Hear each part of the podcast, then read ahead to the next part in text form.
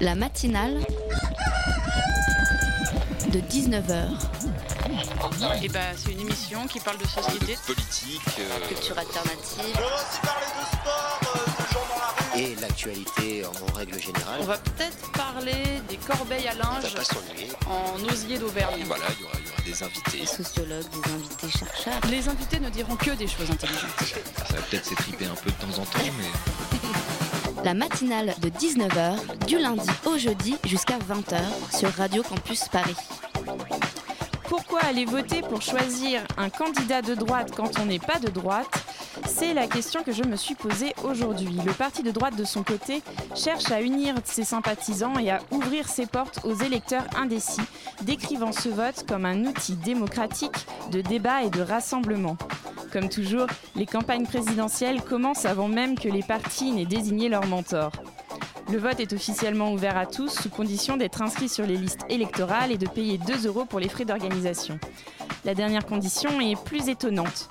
Le Français souhaitant voter doit s'engager sur l'honneur en signant la phrase suivante Je partage les valeurs républicaines de la droite et du centre et je m'engage pour l'alternance afin de réussir le redressement de la France. Oui, messieurs, dames. Voilà qui est plus compliqué, mais pas infranchissable. Beaucoup se disent même prêts à signer le dit document pour peu qu'ils puissent élire un candidat de droite qui sera le moins inquiétant possible pour celui de gauche, ou pour celui de son parti. Là où certains veulent profiter de la brèche ouverte, d'autres crient au scandale devant de telles pratiques. Et pourtant, vouloir voter pour choisir l'une des personnes qui représentera une grande partie des Français lors du débat des présidentielles, n'est-ce pas légitime? Les électeurs des autres courants politiques peuvent aussi tout simplement vouloir élire le candidat qui partage le plus leurs valeurs, au-delà de l'opposition vieille comme euh, le monde gauche-droite.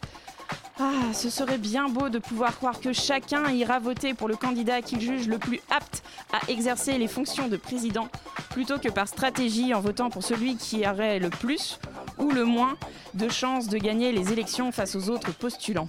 Le premier tour aura lieu le 20 novembre, le second le dimanche d'après, le 27.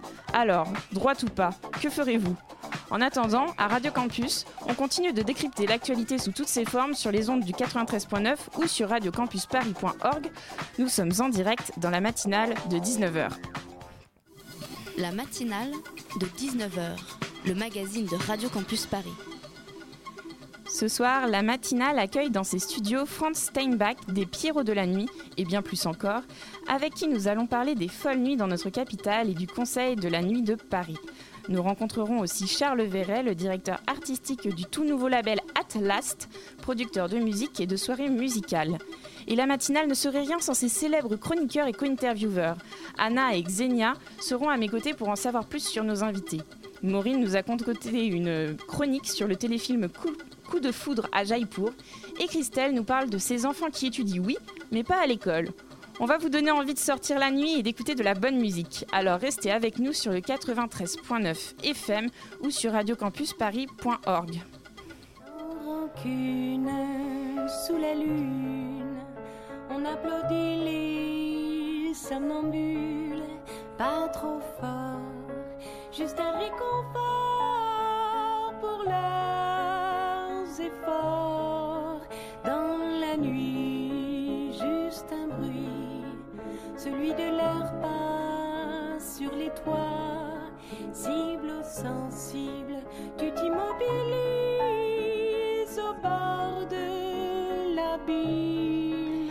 Franz Steinbach est notre invité de ce soir. Bonsoir Franz.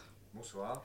Franz, vous êtes un animal nocturne aux multiples casquettes, trésorier de l'association Les Pierrots de la Nuit, mais aussi vice-président du réseau des musiques actuelles de Paris, le MAP, et bien plus encore, comme je vous le disais tout à l'heure. Vous venez nous parler du Conseil de la Nuit de Paris, entre autres. À mes côtés, pour en apprendre plus, Anna. Salut Anna. Salut. Alors Franz, pour commencer ce débat, j'aimerais bien vous demander, vous demander de nous expliquer un petit peu ce que c'est un Conseil de la Nuit. Alors, bon, qu'est-ce qu'un conseil de la nuit? Finalement, c'est euh, une sorte d'assemblée participative où autour d'une table, on va mettre les personnes qui, sur une thématique précise, en l'occurrence la nuit, Excusez-moi Franz, est-ce que vous pouvez prendre l'autre micro parce qu'on vous entend très très mal? Merci. Voilà. Est-ce que vous m'entendez là? Ah, bien mieux. Parfait, alors je reprends. Le conseil de la nuit, c'est assez simple. hein. C'est euh, l'idée de fédérer autour d'une même table euh, les acteurs qui euh, interviennent la nuit et les parties prenantes, comme on dit. C'est-à-dire bon, bah, les riverains, naturellement les établissements de nuit, la collectivité, donc ville de Paris, éventuellement préfecture de police, etc. hein, le côté réglementaire, on va dire. Et puis, dans les établissements de nuit, j'oubliais simplement de préciser qu'il y a les syndicats, les réseaux professionnels. voilà. Donc. À ce titre, nous, ça fait plusieurs années, hein, depuis euh, le- les, comment les États généraux de la nuit, euh, donc en 2010, que euh, on intervient sur euh, les conseils de la nuit. Ça avait un autre nom avant. Enfin, voilà, ça a quand même quelques années. Et il y a une innovation euh, aujourd'hui, mais je pense que c'est le sujet dont nous allons parler Bien sûr. dans ce conseil de la nuit. Juste-. Vas-y, je t'en prie. Juste pour mettre un peu le contexte, la nuit à Paris, elle commence quand et elle se termine quand? Alors, je pense qu'il n'y a pas une seule vérité euh, pour répondre à cette question. Pour autant, on peut considérer que euh, la nuit, lorsqu'on est euh, habitant parisien, noctambule, elle est à partir du moment où on est dégagé de ses obligations professionnelles et que voilà, elle va commencer par la soirée. On va communément désigner, euh, on va boire un verre par exemple euh, après le travail, etc. Et Ah oui, puis elle donc va c'est se poursuivre jusque, hein. euh, voilà, elle va se poursuivre jusqu'au petit matin euh, sans problème. Oui, parce qu'en fait, on pense tout de suite aux riverains et, à- et à tous ces fêtards euh, qui s'opposent euh, à, assez, euh, assez, euh, assez vite, mais en fait, ça recouvre quand même beaucoup d'autres acteurs, en fait. Oui, c'est ça qui est intéressant d'ailleurs. Il faut comprendre que la nuit, c'est pas simplement le monde du clubbing. Ce serait trop Non. réducteur et je dirais même absolument inexact en fait. Euh, c'est aussi le monde de l'hôtellerie, de la restauration. Donc euh, les bars en font largement partie, évidemment. Les bars, quand on sort du boulot, on va boire euh, une bière ou quoi que ce soit, voilà. Et, et puis toutes les personnes aussi qui sont amenées à être fonction support de ces métiers. D'accord? Donc ça passe aussi à un moment ou à un autre par l'entretien de la voirie, la nuit qui se répare, en fait, la ville plutôt qui se répare la nuit. Voilà. Mm. Et puis les taxis, on imagine bien. euh, puis il n'y a pas forcément que, il y a aussi, euh, j'imagine, les travailleurs de nuit aussi, parce qu'il y a, y a tout un monde qui travaille la nuit. euh. Effectivement, à Paris, nous on avait fait une étude, alors je crois qu'elle remonte à, à quelques années déjà, euh, 2011, mais ça n'a pas dû énormément changer. On était jusqu'à euh, environ un tiers des travailleurs qui euh, avaient une fonction la nuit. D'accord? Donc c'est juste euh, extrêmement conséquent. Nous étions les premiers surpris, d'ailleurs, de- des résultats de cette étude. Bien sûr. Et alors tout à l'heure justement, vous parliez euh, de, des États généraux qui étaient l'ancienne forme, si on peut dire, du Conseil de Paris.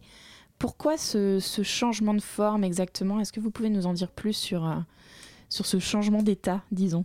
Oui, alors, euh, d'abord, j'ai peut-être recontextualisé. Les États généraux de la nuit à Paris, ils ont vu le jour parce que nous, acteurs de la nuit, on s'est mobilisés euh, pour qu'il y ait une reconnaissance institutionnelle. C'est pas qu'au niveau de Paris d'ailleurs. Donc hein, ça n'a rien à voir partout. avec les riverains qui n'étaient pas contents et qui se sont montés en association ou... Alors ça n'a rien à voir et, et tout à voir en même temps. C'est-à-dire que nous, euh, les professionnels, encore une fois, hein, professionnels de la nuit, on se sentait aussi un peu isolés face à euh, certains riverains qui étaient très en colère, parfois de façon très légitime aussi, hein, je ne remets pas ça en cause, mais on avait besoin euh, d'avoir un, lieu d'échange et un, lieu de, comment de médiation. Donc on est allé d'abord frapper la porte à la porte plutôt de la ville de Paris, naturellement, euh, pour les inviter dans ce débat et non faire de la médiation, mais en tout cas être réellement à un moment ou à un autre partie prenante, puisque la nuit c'est l'espace public, c'est la vie culturelle d'une cité, etc. Et l'institution y a toute sa place, et c'est normal. Bien sûr. Voilà.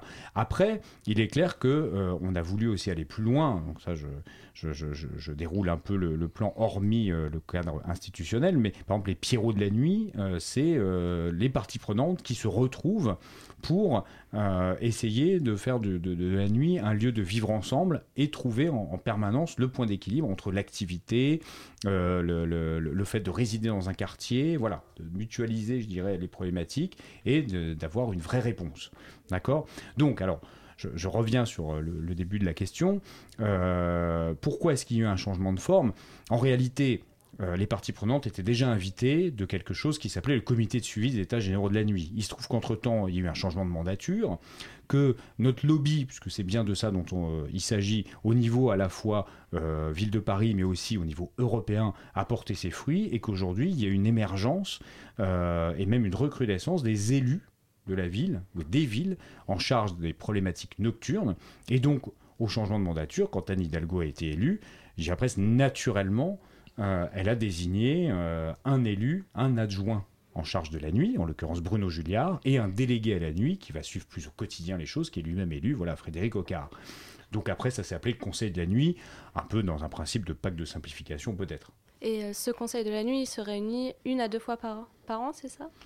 Non, c'est plus compliqué. En fait, il est divisé, si je ne me trompe, en sept euh, ateliers, Oui. euh, groupes de travail, C'est ça, je les ai à côté de moi si vous voulez. Il y a quelques Voilà. exemples. avec plaisir. Par exemple, prévention des conduites à risque, vie nocturne et discrimination, mobilité nocturne, tranquillité publique, etc. Ça regroupe vraiment euh, toutes les problématiques. Voilà, et effectivement, de mémoire, hein, toujours, encore une fois, parce que je ne suis pas ville de Paris, mais il me semble qu'il y a deux plénières par an qui synthétisent les avancées euh, des groupes de travail, s'il y a des avancées. Parfois, il n'y en a pas spécialement, mais voilà. Et donc, euh, vous, vous avez euh, fait partie de la, hum, du Conseil de Paris de 2014. Est-ce que vous pouvez nous en dire plus sur comment ça se passe, comment se déroulent les, les débats? J'imagine que parfois ça peut être assez euh, houleux. Alors, effectivement, moi j'en fais partie depuis le début, c'est-à-dire depuis les états généraux de la nuit. euh, je fais partie des gens qui sont euh, très intéressés par la nuit à plein de titres.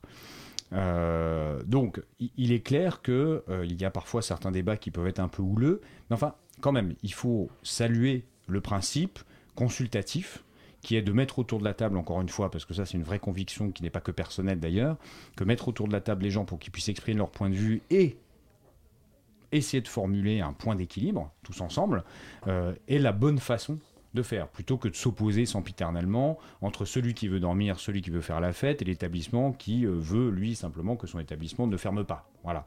Donc on a réussi à dépasser ces situations de fête pour avoir quelque chose qui est quand même plus proactif aujourd'hui et qui, euh, petit à petit, commence à porter ses fruits en ayant quelques mesures euh, qui se mettent sur pied ou qui sont renforcées parce que euh, on y trouve leur pertinence. Est-ce que vous pouvez nous en donner quelques exemples, par exemple? Alors, euh, les mesures qui sont renforcées, par exemple, aujourd'hui, ce sont celles justement qui ont trait à la médiation, la concertation au niveau plus localisé. Parce que le conseil de nuit, c'est sympa, mais ça a une dimension peut-être un peu euh, de privilégié. Enfin, il n'y a pas tant de monde que ça qui siège au conseil de la nuit. Il y a peut-être une cinquantaine de personnes. Je n'ai pas la liste en tête, mais euh, voilà, ce sont des tablés à peu près de 50 personnes Mais en je, crois plénière, je crois que j'ai noté 30 personnes à peu Bon. près.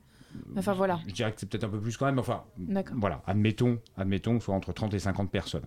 Pour autant, au niveau local, évidemment, 2 millions d'habitants, euh, 50 personnes, c'est peu. hein. Donc, il faut qu'il y ait des relais. Et ces relais, c'est principalement par des associations comme celle qu'on a fondée, bon, les Pierrots de la Nuit. Il se trouve qu'on est au centre quand même de cette, de cette politique de la nuit, parce qu'on est un peu le, le bras armé, le dispositif visible. D'accord? Il peut y en avoir d'autres. euh, mais il est vrai que celui qui réunit les mêmes parties prenantes, c'est les Pierrots de la Nuit. Donc je, Ah. je le cite fréquemment. On, on parle Forcément. beaucoup des Pierrots de la nuit, Ah on, oui. on va en parler un petit peu euh, aussi tout à l'heure. Euh, si on peut rappeler exactement ce que c'est, Anna, est-ce que tu veux, est-ce que tu veux décrire?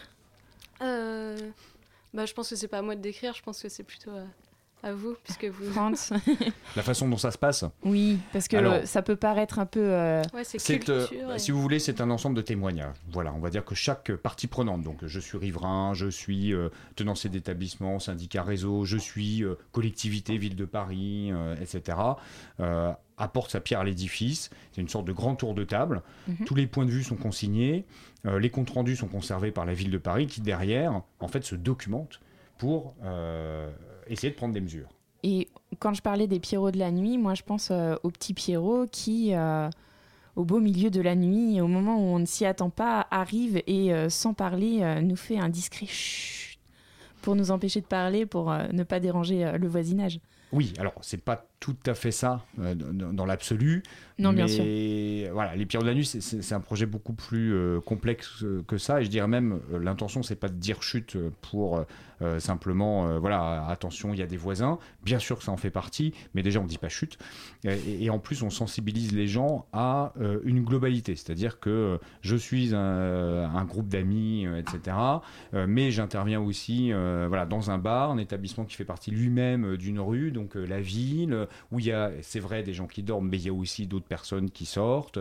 Voilà, c'est simplement faire prendre conscience d'un tout et de telle sorte à ce que chacun se, régule naturellement sans répression, menace ou quoi que ce soit, d'accord? Puisque euh, les personnes qui boivent un coup n'ont pas d'attitude menaçante. Et puis nous, on n'est pas la police. Donc voilà, on n'est pas la police du bruit, ça, j'insiste vraiment. Euh, et ce n'est qu'une partie du travail des, des, qui vont à la rencontre de plusieurs centaines d'établissements par an dans Paris pour les informer sur comment justement sensibiliser euh, correctement euh, les gens. Ça s'appelle l'accueil des publics. Euh, voilà.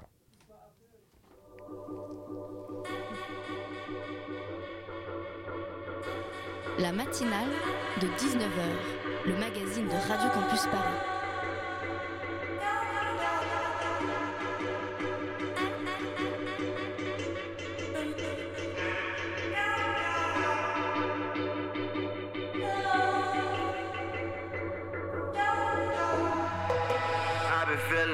Short feeling low. Out of my zone, I'm on my phone, emotions can't control. I take a walk, I take a stroll, I can't be going home. I cause a brawl, fucking with y'all, I'm just a broken soul. I'm fucked up, I know that I need help. I'm so sad, my best friend, this lap hat, my lover, my left hand. I done slammed, I done banged myself up the range. I know I'm really strange, I know I'm not the same as I was to you then, like I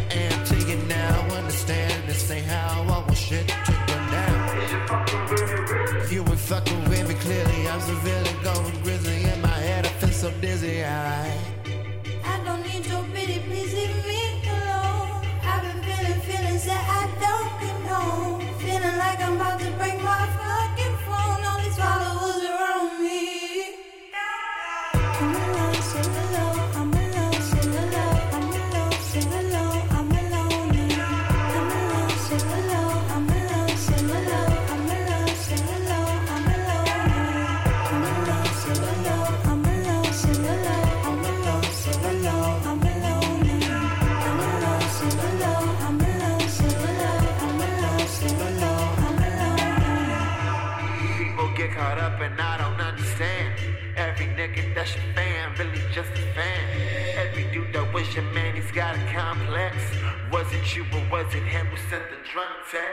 trust, I'm jaded, you're guarded, I'm faded, I'm standing here wasted on Snapchat, I'm naked. I just slammed, I done banged myself up the range. I know I'm really strange, I know I'm not the same as I was to you then, like I am to you now. Understand this ain't how I want shit to go down. Are you really gonna screw me? Pull the trigger, go and do me, feeling gloomy. I'm so loony, all this bullshit wears a beauty.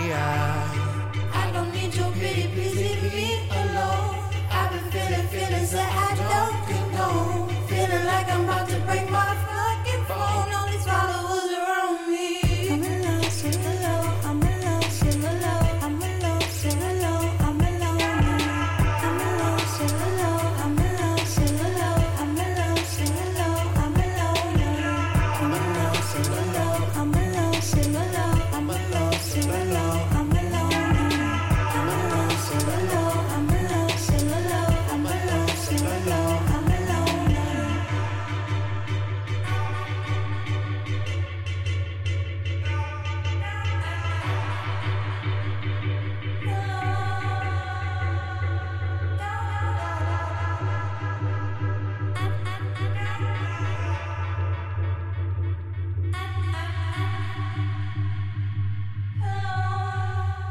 Nous sommes toujours avec Franz pour parler du Conseil de la nuit, euh, comment euh, alimenter le débat autour de cette vie nocturne. Anna, est-ce que tu avais une question pour Franz? Oui, j'avais une question sur les Pierrots de la nuit. Euh, alors je me demandais qui sont ces artistes qui participent à l'association et qui vont faire des parcours?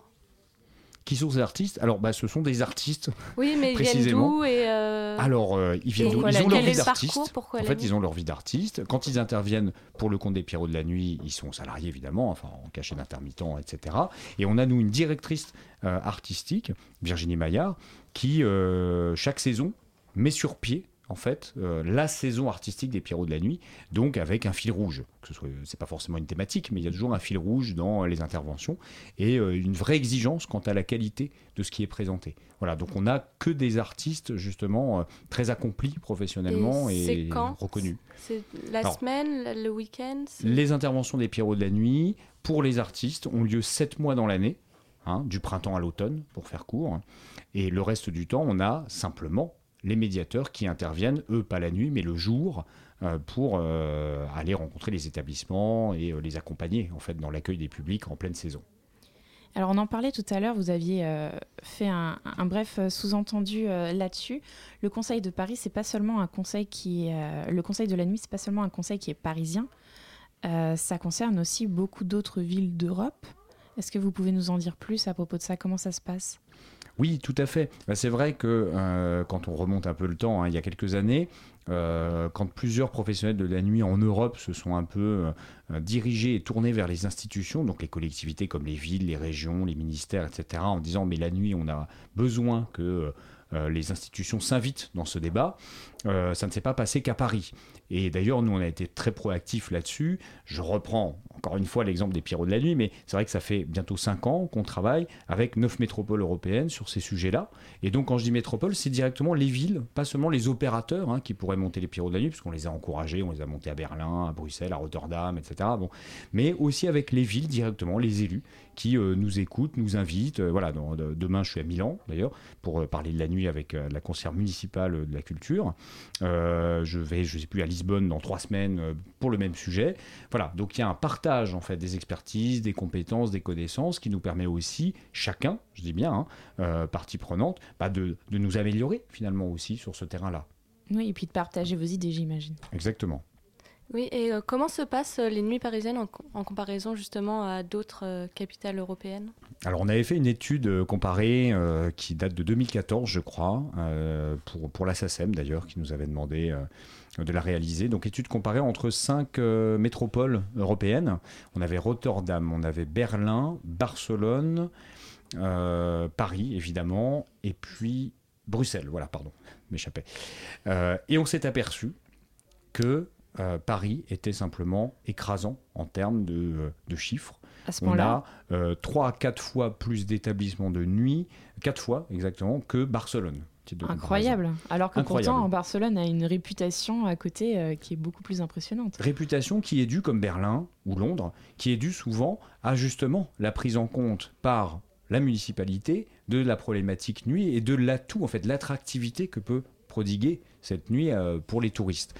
Sauf que, pardon, sauf que Paris euh, a réagi que très très tardivement sur ce potentiel. Tellement tardivement d'ailleurs que euh, c'est- quelque chose qui est tout récent. Nous, suite aux concertations avec Ville de Paris, ministère des Affaires étrangères qui gère le tourisme, il y a un an et demi à peu près, on nous a été confié une mission pour rédiger des mesures sur comment valoriser la nuit et faire en sorte que ce soit un outil d'attractivité nocturne pour la France. Donc c'est bien, je veux dire, les choses vont dans le bon sens et nous, euh, c'est avec plaisir. Quand je dis nous, c'est Renaud Barrier et moi-même qui, avons été euh, euh, sollicités à ce sujet et voilà, avec Solène Clap-Corfa qui nous a beaucoup aidé, qui pilote les, les de la nuit. Et c'est vrai que ce sujet, le fait qu'il y ait une reconnaissance comme ça étatique, prouve aussi que quand un, un pays, une nation, une collectivité s'en saisit, bah derrière, ça veut dire quoi? Ça veut dire une machine de promotion euh, qui revendique aussi ce statut de capitale de la nuit, en quelque sorte. Barcelone l'a fait très tôt, dès le début des années 2000. Et du coup, on vient de le dire, Barcelone est très identifié sur la nuit. Londres l'a fait de façon plus récente, mais l'a fait depuis 10 ans à Et peu c'est près. étonnant Et pourtant, Berlin, j'en parle même pas, ça fait 20 ans, qui, qui prodiguent, et disent que la nuit c'est à Berlin, c'est le seul endroit où on peut faire la fête. Alors que. Paris, c'est une des villes les plus touristiques du monde, donc Ah bah, c'est à titre de comparaison, incroyable. il y a euh, à peu près 3300 établissements de nuit à Barcelone. Euh, de nuit, c'est-à-dire qu'on a les autorisations de nuit, hein, ou l'équivalent, en fonction des réglementations locales. Et à Paris, il y en a plus de 10 000. Donc déjà, ça règle le débat. Et pourtant, au niveau des transports, euh, euh, on a l'impression que Paris a un gros retard par rapport à Barcelone ou Berlin, où euh, il y a des transports tous les week-ends la nuit, Ah toute oui. la nuit. Et ça, malheureusement, euh, en France, on a du mal à, comment dirais-je, à avoir des collectivités toutes puissantes. Il faut savoir que le sujet des transports, en fait, c'est un sujet région. La région est moins concernée par l'enjeu des politiques nocturnes. Et euh, Paris, je- quand j'entends transport, je pense notamment au métro, hein, qui, qui est vraiment le vrai média, entre guillemets, de transport qui, vaut le coup, qui amène de la sécurité, de la fiabilité, etc. Voilà. Il se trouve que eux, ils avaient fait le pari de développer le réseau de bus. On s'aperçoit 15 ans après que le réseau de bus, c'est pas ce qu'attendent euh, les noctambules, j'ai envie de dire, c'est pas ce que nous, on attend. En fait, quand Mhm. on sort, euh, on s'en fout de prendre le bus. Euh, Par contre, le métro, c'est très intéressant. Il y a eu un petit progrès récemment, hein, il y a 2-3 ans, sur un- un- une heure de plus en week-end. Bon, c'est un premier pas. À titre de comparaison, alors c'est marrant parce qu'on a un bon service, nous, qui va globalement jusqu'à minuit 45 de métro euh, tous les jours, hein, sauf, euh, sauf le week-end. Euh, Barcelone, à minuit, il n'y a plus de métro. Par contre, euh, le vendredi soir, c'est jusqu'à 5 heures du matin. Et le, le- le samedi soir, c'est toute la nuit. Donc on voit aussi que la ville arrive à calibrer, quand elle le souhaite, elle arrive à calibrer ses transports en fonction. Voilà, moi je pense que euh, Paris, pour le coup, ne bénéficie pas de l'aura suffisante auprès de la région pour peser sur la problématique transport, etc., toute la nuit, peut-être ne serait-ce qu'une nuit ou deux par semaine. Voilà. J'avais une autre question aussi. On a beaucoup parlé du début de soirée, du milieu de soirée, de la fin de nuit, de la nuit presque des aurores. Moi, j'aimerais parler des aurores. Est-ce qu'il y a justement des riverains qui râlent parce qu'ils se font réveiller à 4 heures du matin à cause du marché? Parce que oui, bah, il y a des activités en tout début de matin. Et ça peut aussi gêner les noctambules qui se sont couchés à 2 heures du matin et qui se réveillent à 4. Ah mais alors complètement. Euh, il faut comprendre que la nuit, à la base, euh, du point de vue de l'institution, elle est plus euh, tolérée qu'autre chose. Bon, bah, on va tolérer la nuit euh, parce que de toute façon, elle est là, on peut pas faire autrement. On va en profiter pour euh, relever les poubelles, euh, alimenter le marché, etc. Bon, il se trouve qu'en fait, la nuit, c'est un vrai temps de vie qui a les mêmes droits que le jour. Je pense que personne aujourd'hui, Oui, sûr. décemment, ne peut pas remettre ça en cause, en tout cas. Bon, il se trouve aussi que, effectivement, il y a des nuisances du petit jour qui vont parfois être plus dérangeantes même que, que des nuisances nocturnes.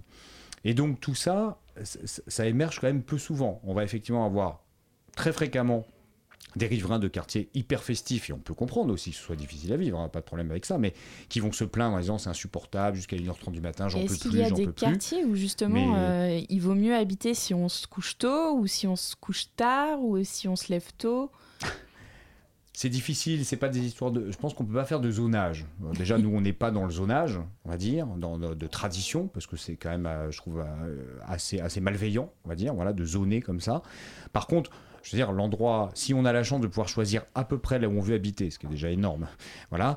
euh, après, l'autre filtre, c'est se dire, bon, est-ce que j'ai en gros un supermarché en bas de chez moi ou un marché, et là, je sais très bien qu'effectivement, ils vont euh, à 4 heures du matin, euh, j'aurai du bruit, il y a de fortes chances. Est-ce que j'ai trois bars en bas ou pas? Bon voilà, quand on peut sélectionner, tout le monde a le même réflexe. Dès qu'on peut se permettre ça, on va sélectionner à minima. Mais bon, dans l'absolu, il n'y a pas de, de- de quartier idéal. Juste une dernière Paris. question parce que l'heure tourne. Euh, la grosse, grosse euh, transformation de cette année, c'est hum, le comité des noctambules. Et je pense que c'est important qu'on en parle. Euh, Est-ce que vous pouvez nous dire exactement quel est ce comité et pourquoi il est important? Oui, tout à fait. Je pense que c'est euh, la mesure la plus visible pour l'instant du, Conseil de la nuit, nouvelle mouture, donc depuis la, la- mandature d'Anne Hidalgo, euh, c'est de faire un appel citoyen.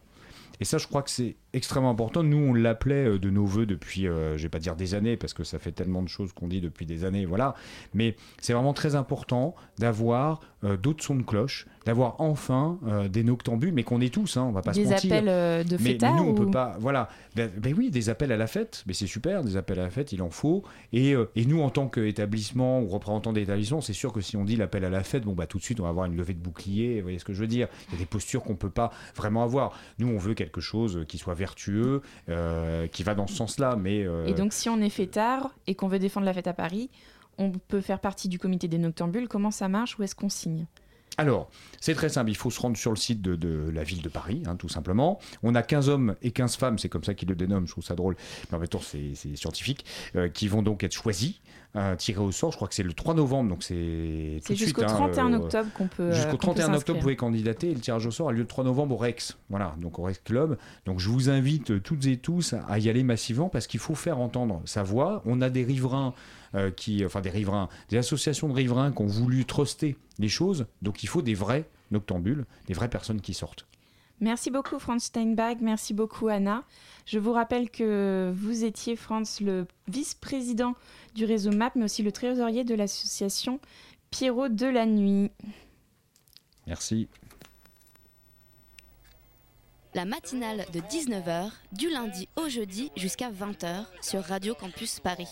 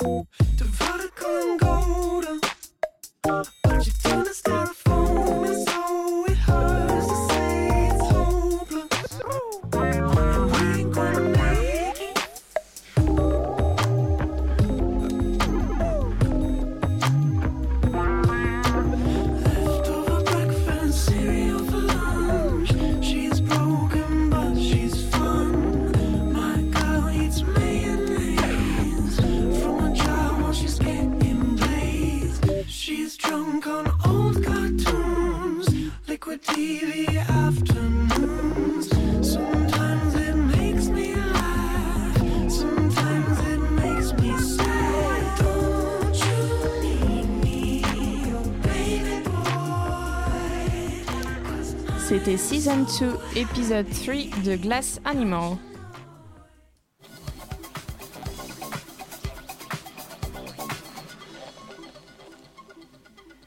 Bonjour Christelle, aujourd'hui tu as eu envie de nous partager ta découverte de la semaine. Bonjour Camille, effectivement, pour tout vous dire, j'étais plutôt d'humeur ronchonne en ce début de semaine. Je n'arrivais pas à trouver un sujet de chronique qui me bottait vraiment, et pourtant les sujets insolites ou ubuesques ne me manquaient pas cette semaine. Entre Jean-François Copé qui s'est complètement cramé au micro de repas en affirmant très sérieusement qu'un pain au chocolat coûtait 15 centimes, entre le CHU de Lyon qui a aussi très sérieusement invité les femmes à faire don de leurs tampons usagés pour faire des recherches sur le syndrome du choc toxique, Ah. Il y avait de quoi faire une bonne chronique. Mais bon, j'étais pas toujours très convaincue. Et puis là, Eureka, je me suis souvenue d'une interview qui a marqué mes esprits il y a quelques jours, celle d'une jeune Française de 15 ans qui n'est jamais allée à l'école de sa vie et qui ne suit pas non plus de cours par correspondance. En gros, elle apprend toute seule, selon ses envies et à son rythme. Alors vous allez me dire, mais comment c'est possible? Est-ce que c'est légal de faire ça? Eh bien, en réalité, de 1, c'est complètement légal, et de 2, son cas est loin d'être unique en France. Je m'explique. Selon les chiffres de 2011 du Sénat, il y a environ 3000 enfants sur l'Hexagone qui ne vont pas à l'école et font ce qu'on appelle l'instruction en famille, ou unschooling pour les initiés, à ne pas confondre avec ceux qui font l'école à la maison par correspondance. L'unschooling, c'est de l'apprentissage libre et autogéré. Donc, c'est le cas d'Alia, qui, dans son interview dans le webzine féminin Mademoiselle, explique qu'elle a appris à compter en faisant de la couture, elle a appris à lire en regardant des films avec les sous-titres avec ses parents. La journée, au lieu de plancher sur un cours de chimie ou d'histoire, elle cuisine ou retrouve ses amis. Enfin bref, ces journées sont très loin de celles que connaissent la plupart des jeunes de son âge scolarisé. Mais comme le dit Alia, c'est tout aussi efficace, voire plus. En tout cas, elle, elle ne regrette pas son choix, enfin plutôt le choix de ses parents. Et lorsqu'on lui demande si elle ferait la même chose pour ses futurs enfants, c'est sans, hésitation qu'elle répond oui. Et pourquoi elle est autorisée à apprendre comme ça? C'est parce que contrairement à ce qu'on pense, en tout cas moi je l'ai vraiment appris il y a une semaine, l'école n'est pas obligatoire en France, c'est l'instruction qui l'est. Donc rien ne vous empêche de faire l'école à la maison et à votre sauce. Est-ce qu'il y a des règles qui encadrent les enfants qui ne vont pas à l'école? Euh, oui, bien sûr, mais euh, ce n'est pas parce qu'on met ses enfants, qu'on ne met pas, pardon, ses enfants à l'école qu'on peut faire tout ce qu'on veut. Quand on fait de l'instruction en famille, IEF pour les intimes, la mairie fait une enquête sur vous tous les deux ans pour s'assurer que tout se passe bien. Après, le gouvernement est un peu réticent à ce sujet. Certains parlementaires veulent limiter, voire interdire cette pratique, parce que c'est vrai qu'on peut s'imaginer plein de conséquences au fait de n'être jamais allé dans un établi- établissement scolaire, euh, comme comment les enfants se sociabilisent, s'ils restent chez eux, comment ils obtiennent leur diplôme, est-ce que ça n'engendre pas des lacunes dans certains domaines, etc. etc. Et puis on, ne va pas se mentir, l'IEF reste une pratique très mal vue et méconnue. Alors justement, pour aider à briser les préjugés et répondre aux nombreuses questions que l'on se pose, il y a un documentaire qui vient de sortir, réalisé par Clara Bellard et qui s'appelle être et devenir, c'est tous les dimanches au cinéma Saint-André-des-Arts à Paris. Après le film, il y a un temps d'échange avec un intervenant si vous avez des questions. Donc n'hésitez pas à vous renseigner sur l'IEF ou l'unschooling. Si jamais vous êtes encore à l'école, si vous avez un petit frère ou une petite sœur qui ne se sent pas bien dans son établissement ou si vous avez envie que vos futurs enfants euh, ne subissent pas entre guillemets le système scolaire français, vous savez maintenant que vous avez le choix de faire autrement. Merci beaucoup Christelle. Maintenant, nous savons effectivement que l'école, finalement, c'est pas si obligatoire. La matinale de 19h. Charles Véret nous a rejoint dans les studios. Bonsoir Charles. Bonsoir. Bonsoir et à notre tour de la table, il y a aussi Xenia de Radio Campus. Salut Xenia. Bonsoir. Charles, c'est vous qui êtes à l'origine de- à- qui êtes à l'origine du label Atlas. Comment ce projet est-il né? C'est une vieille idée parce que j'ai- c'est une idée que j'ai eue quand j'étais étudiant en management culturel il y a presque 15 ans. Et euh, c'est une idée qui est née de l'envie et du désir de croiser les formes et les, disciplines artistiques, mais d'une façon un petit peu originale et de s'inspirer de, des modèles structurants des labels qu'on connaît pour les labels de musique par exemple et qui n'existent pas vraiment pour le spectacle vivant ou toutes les disciplines de choses qu'on peut voir sur scène avec l'i- l'intention d'inventer une sorte de modèle de structuration, de façon de fonctionner, de travailler, où il y a à la fois de la place pour inventer, créer des choses, donc euh, des choses artistiquement, mais aussi euh, inventer et créer une façon de faire entre nous, avec des gens, avec des gens qui ne sont pas forcément des artistes, mais des gens qui ont pour autant des idées et des envies. Oui, révolutionner un petit peu le modèle traditionnel du label. Ouais, révolutionner, c'est peut-être un petit peu ambitieux, mais tout du moins, euh, essayer d'inventer à notre façon quelque chose qui nous ressemble. Comme vous avez dit, Atlas euh, se comprend à l'origine des, euh, des projets artistiques qui existent indépendamment les uns des autres. Et en même temps, Atlas est au croisement des formes, des styles, de genre. Et ça. comment sont nés ces croisements? Bah, euh, ça dépend des choses, ça dépend des projets. Nous, euh, aujourd'hui, on développe euh, ce qu'on a mis en place en premier, c'est une création de spectacles et aussi l'organisation de soirées. Et c'est comment ils naissent? Ils naissent de, des envies, des idées, à la base, au, au début, à l'origine, plutôt des miennes. Mais après, je me suis entouré, j'ai des gens formidables qui sont avec moi, avec qui on discute, avec qui on découvre des choses, on débat, on imagine, et ça vient de là. La- l'am- L'ambition, c'est d'être toujours vraiment, vraiment au croisement. Il n'y a rien qu'on puisse faire qui ne, qui, qui ne soit que dans un style ou dans un univers. Et c'est quoi comme croisement? C'est de la musique avec euh, du théâtre ou C'est quoi? Mais je peux vous donner des- deux exemples très concrets. Sur la, la première, la première création du label, c'est un spectacle qui va sortir le 26 novembre prochain à, à côté de Paris au théâtre municipal de Fresnes. Ça fait deux ans que je travaille dessus, j'en suis à l'origine. Et c'est un spectacle qui est inspiré d'un livre de bande dessinée d'un auteur de BD qui s'appelle Manu Larsenet, que les initiés Oui, connaissent bien. Le combat ordinaire. euh, Voilà, Blast, Le Retour à la Terre. Et euh, c'est un projet de spectacle inspiré d'un livre de, de Manu qui est très ancien, parce que c'est- s'appelle Presque. C'est un, livre de ses débuts. Et pour ce projet, on a réuni euh, deux musiciens qui vont jouer sur scène, mais qui vont plus que jouer leur musique, qui vont interpréter aussi euh, comme des acteurs un petit peu, une comédienne et deux vidéastes. Donc on est au croisement entre la musique, le théâtre, la BD et la vidéo. Et le choix euh, du lieu, euh, justement, parce que vous, c'est un peu original, vous n'avez pas de lieu de représentation, c'est pas comme un spectacle de théâtre où on va, euh, par exemple, au 104 pour voir des productions du 104. Vous, vous êtes euh, obligé en même temps, je pense que c'est aussi une, une liberté que vous vous êtes pris de choisir un lieu. Pourquoi ce lieu pour, cette, pour ce spectacle-là? D'ailleurs, c'est la marbrerie. Oui, alors c'est oui. juste pour remettre les choses dans le bon sens. Là, le spectacle, c'est un spectacle qui est une production finalement assez classique, où on a monté un projet avec des subventions, avec des coproductions, etc. Et effectivement, c'est un spectacle qui va tourner. Là, je vous ai donné la, la re- première représentation au Théâtre de Fresnes, mais on va ensuite faire une dizaine de dates cette saison un petit peu partout en France. Et par ailleurs, on organise effectivement des soirées dans des lieux qui ne sont pas à nous. Donc la première soirée qui est la samedi prochain, enfin pas ce samedi-là, celui d'après, le 5 novembre, à la Marbrerie de Montreuil. Effectivement, ce n'est pas chez nous, bah, déjà parce que c'est, euh, on n'a pas la chance de, de, diriger un lieu pour autant, mais on a décidé, on a eu envie de transformer cette contrainte en un, un avantage, un atout pour justement euh, pouvoir euh, se, laisser la, laisser la liberté pardon, de, de pouvoir inventer dans n'importe quel endroit. C'est-à-dire que le- le- le- l'esprit des soirées, l'esprit Atlas est d'abord celui d'un label, celui d'une identité, qui est susceptible de- d'exister euh, à la Marborie certes, mais aussi ailleurs. Et alors, ce, euh, ce- ces soirées, elles sont composées euh, de musiciens seulement ou est-ce que pareil, vous, vous mélangez un petit peu le théâtre les... Pareil, l'idée c'est de, de proposer quelque chose qui pourrait ressembler à une sorte de mini-festival sur une nuit, où euh, le public est, amené à, découvrir, et euh, parfois même pas découvrir, mais redécouvrir des choses qu'il a déjà vues, euh, des choses très différentes, que ce soit un concert, que ce soit un spectacle, une performance de danse, et à, un- une performance de danse acrobatie, de la musique.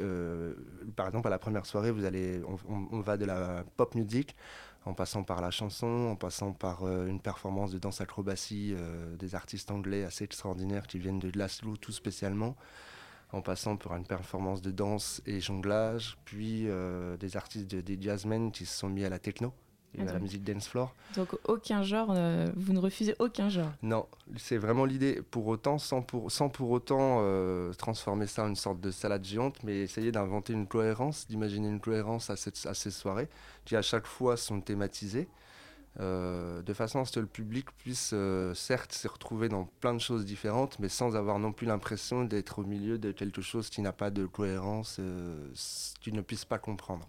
Donc pour vous, tout cela est de la création vivante, c'est ça? Exactement. Et si je pourrais rajouter et préciser, c'est que l'enjeu pour les artistes et pour nous, c'est qu'ils viennent, ils viennent à une soirée Atlas et ils viennent s'adapter à l'univers et à l'état d'esprit. C'est-à-dire que euh, tout ce que vous allez voir lors d'une des soirées, vous allez le voir que dans le vous ne pourrez le voir que dans ce contexte. C'est-à-dire qu'à chaque fois, les gens vont inventer ou adapter leur univers ou leur proposition à la soirée. Donc ça fait de chaque représentation quelque chose d'unique. Une forte participation, euh, une forte improvisation alors. Exactement. Et souvent, la création vivante est synonyme de la création émer- émergente. Est-ce que vous le confirmez? Je le confirme. Après, euh, l'émergence, c'est pas forcément toujours, pas forcément un critère de qualité. C'est intéressant d'amener les gens à découvrir des nouvelles choses, mais il y a aussi des choses qui sont pas forcément nouvelles, mais qui sont peu connues parce que rares, parce que euh, sortant, euh, sortant des lignes et des normes, et donc il y a peu d'occasions de les voir. C'est aussi l'intérêt des soirées pour nous, c'est d'arriver à proposer des choses qui, ont rarement l'occasion d'être vues. D'ailleurs, sur votre site, Atlas, c'est c'est un, un label qui questionne son propre modèle économique. Et c'est quoi votre modèle économique? Justement, on le questionne. Mhm. Et euh, sans avoir de réponse précise, on tâtonne. En tout cas, ce qui nous intéresse, c'est de c'est d'inventer cette chose qui n'existe pas vraiment. Faut pas dire n'existe pas complètement parce que ce serait prétentieux, mais euh, inventer un modèle de structuration qui soit entre ce qu'on connaît, euh, en tout cas quand on travaille dans ce milieu, qui est l'univers subventionné, où on est très Mhm. dépendant des subventions, des, des, des partenaires, des collectivités publiques. C'est très Et franco-français. des changements politiques aussi. du coup, Exactement. par le même biais. Et en même temps, on se coupe d'une réalité qui est le rapport direct au public et qui implique du coup euh, une économie plus privée, plus entrepreneuriale. Et ce qui m'intéresse, et ce qui nous intéresse, c'est d'inventer quelque chose qui soit au croisement entre les deux. Donc les spectacles, sont, par exemple, sont subventionnés, mais les soirées sont autoproduites. C'est, euh, nous sommes 100% dépendants des recettes. D'accord. Et le 5 novembre, vous organisez la première soirée officielle, entre guillemets. Donc, est-ce que c'est votre premier projet et comment est-ce que vous y êtes arrivé Bah, c'est le premier projet d'Atlas. C'est la toute première fois qu'il y a quelque chose qui se passe euh, chez nous. Après, c'est pas mon premier projet personnel parce que ça fait une douzaine d'années que je travaille dans le secteur du spectacle vivant. En revanche, c'est effectivement le- la première fois. La première chose, c'est la. Je dirais pas que c'est la soirée de lancement d'Atlas parce que c'est peut-être un peu beaucoup, mais c'est- c'est un moment important parce que c'est la première fois que ce, que ce sur quoi on travaille depuis des mois, voire des années, va pouvoir être vu.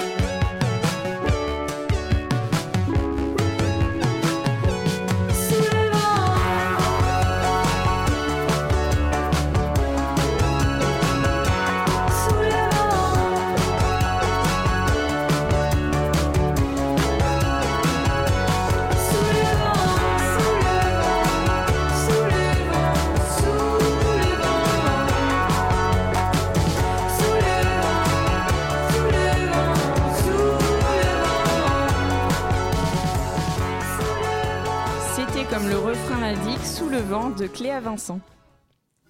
La matinale de 19h sur Radio Campus Paris.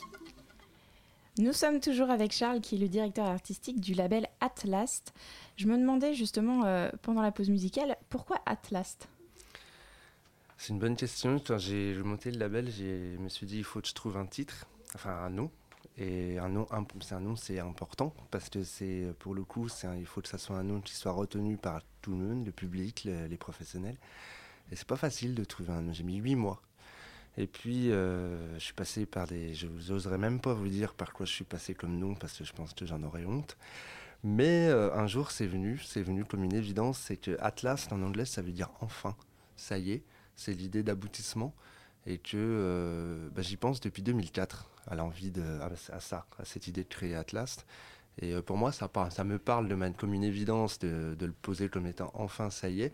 Et puis c'est quelque chose qui peut être marqué par marquant pour le public parce que ça raconte l'idée de enfin il y a quelque chose qui peut être euh, entendu par, eux. Et depuis 2004, parce qu'il fallait mûrir le, projet, parce qu'il fallait récolter les fonds, trouver des, personnes avec qui faire ce projet? Non, c'est pas ça, c'est plus une question de parcours de vie personnel. C'est que euh, j'ai fait des. C'est les 2000 les années 2003-2004, c'est mes années d'études. Et puis après, je suis parti dans un parcours professionnel qui m'a emmené sur l'organisation de tournées avec des spectacles de cirque contemporain. Et euh, j'ai gardé cette idée dans un coin de la tête jusqu'à ce que ça soit le bon moment, tout simplement. Et qui est dans l'équipe de Atlas Aujourd'hui, on est, on, est, on est plusieurs, on est quelques-uns. Euh, Atlas, ça réunit des personnes qui travaillent au quotidien. Euh, on est trois aujourd'hui au bureau. Il y a donc euh, Mhm. moi, il y a Claire qui est avec moi. Il y a aussi Pénélope qui nous, a- qui nous a rejoint pour un stage de deux mois. Mais il n'y a, pas que ces- il y a pas que nous trois, il y a aussi des personnes qui sont d'un tout petit peu plus loin, mais qui sont partenaires, associés, qui inventent avec nous, qui imaginent des choses. Il y a Laetitia Picaretta, qui est une photographe et designeuse graphique de très grand talent, qui construit tout l'univers graphique de- du label. Il y a Milan Sipura, qui est un photographe allemand, qui est un ancien danseur, qui est quelqu'un qui a un talent fou et qui nous accompagne et qui nous aide, que je connais depuis longtemps et avec lequel j'ai beaucoup échangé pour penser les choses. Il y a Rosine Klaus, qui est une amie qui est architecte d'intérieur, qui est remplie d'idées, remplie d'envie, remplie d'i- d'imagination et qui, euh, qui nous accompagne et qui, euh, euh, qui nous suit et nous, donne des- et nous propose des idées, notamment sur les installations scénographiques sur les soirées. Et encore plein d'autres, gens de manière plus ponctuelle ou comme ça. Il est déjà difficile de vivre de la création euh, vivante pour un artiste et pour vous en tant qu'organisateur. Alors euh, oui, c'est, dif- c'est difficile, oui, euh, c'est oui, oui, c'est difficile, oui. Après, c'est un choix que j'ai fait qui est, je, je, je monte pas Atlas pour faire fortune. Ça, c'est sûr que c'est pas la meilleure des idées pour ça. Mais, mais l'idée, c'est d'être, d'être inventif et d'être, de trouver une cohérence et une forme de liberté dans, dans ce que je fais et dans ce que je propose à ceux qui font avec moi pour arriver à la fois à gagner sa vie le plus correctement possible et en même temps en faisant des choses qu'on aime et en défendant, ou en tout cas en, en, en utilisant, ou en, en utilisant des valeurs qui sont les nôtres. Et la prochaine soirée, après le 5 novembre, donc enfin, euh, est le 25 février, si je ne me trompe pas. C'est ça. Combien de temps prend l'organisation d'une soirée?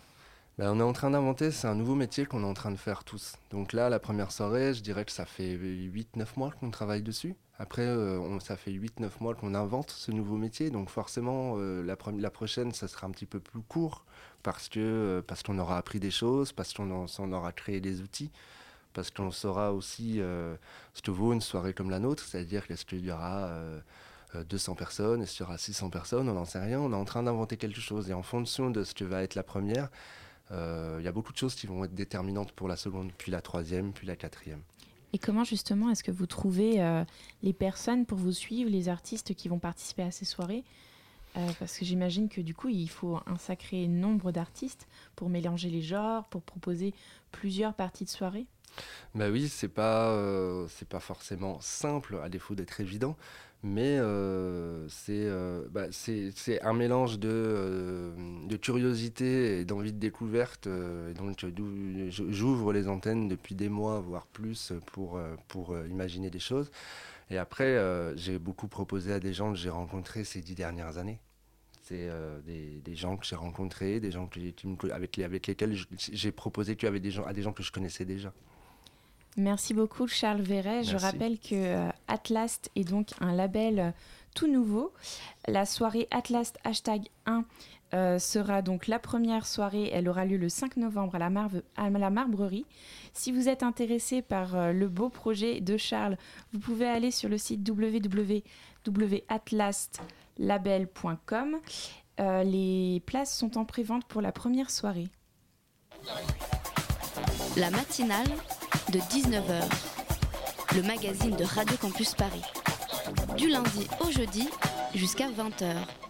Si vous avez besoin de vacances, mais qui vous manque euh, cruellement, mais que vous manquez cruellement de moyens, pardon, TF1 a une solution la semaine dernière avec la diffusion en prime time d'un téléfilm au titre prometteur, Coup de foudre à Jaipur. Oui, effectivement, Camille. Oula, mon Dieu, coup de foudre à Jaipur, la réunion dans un cadre indien vraiment paradisiaque de deux des acteurs vraiment phares euh, de la chaîne, donc de TF1, Lucie Lucas, Ryan Bensetti, les deux stars de la série pour ado Clem, une des fictions clés donc de TF1. Alors le pitch du téléfilm n'est pas très compliqué, c'est l'histoire de Anne, euh, une avocate brillante qui qui s'apprête à épouser le patron du cabinet dans lequel elle travaille, qui est parti donc à Jaipur en Inde pour euh, régler une affaire. Et les deux futurs mariés doivent se marier sur place, donc ils doivent se rejoindre pour la cérémonie.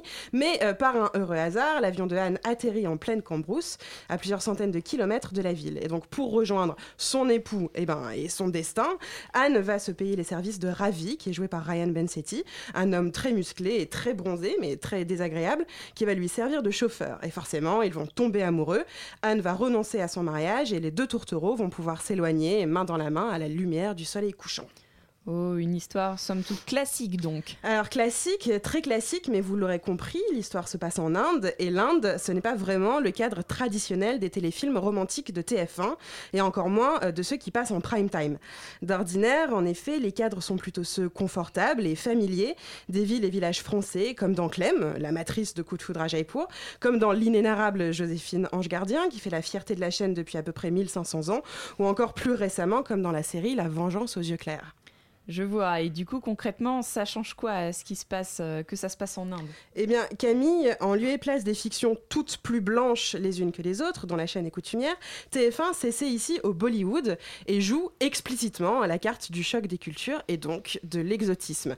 Nous voici donc plongés au cœur d'une vision de l'Inde extrêmement stéréotypée, entre misérabilisme potache et spiritualité de comptoir, où on se déplace à dos d'éléphant ou dans des charrettes tirées par des chameaux, où les Indiens sont réduits au rang de figurants muets aux bouffons ridicules, en turban ou en guenilles, hein, au choix, et où les protagonistes blancs multiplient sans tabou les attitudes consensuelles et paternalistes.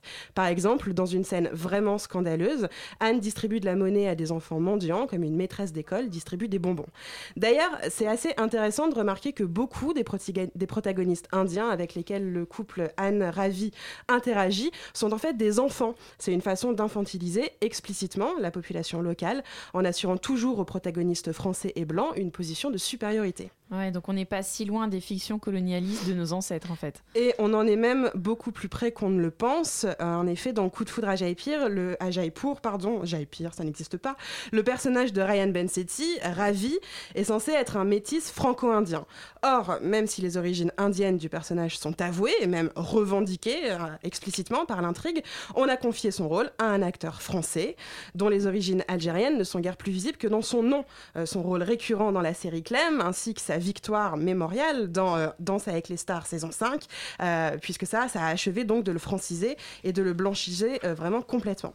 Et justement, en fait, c'est là que le bas blesse. Cette façon de blanchir absolument les héros censés être non blancs dans les fictions cinématographiques ou télévisuelles qui se déroulent dans des pays non occidentaux renvoie à la pratique du whitewashing, euh, qui est très en vogue dans les films hollywoodiens, puisque c'est comme ça que récemment, on a pu voir Jack Gyllenhaal dans la peau de Prince of Persia, ou encore Christian Euh, en Moïse dans Exodus.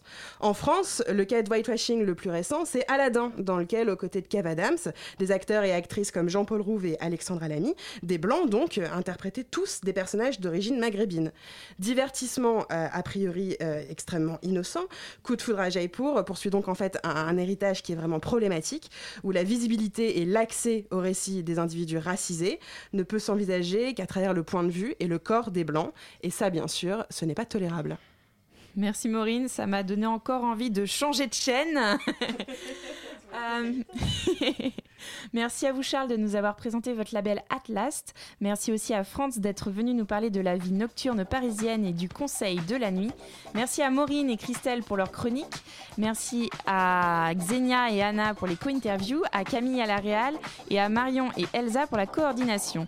Tout de suite, c'est l'émission Dessine-moi un mouton où on retourne à Nuit debout. Tout à fait, alors on reçoit deux chercheurs, euh, Maël Bazin et Sylvain Antichamp, qui vont nous expliquer comment la place de la République a occupé différentes fonctions entre les attentats et Nuit debout. Alors restez sur, la mati- euh, sur euh, Radio Campus Paris, c'est Dessine-moi un mouton tout de suite.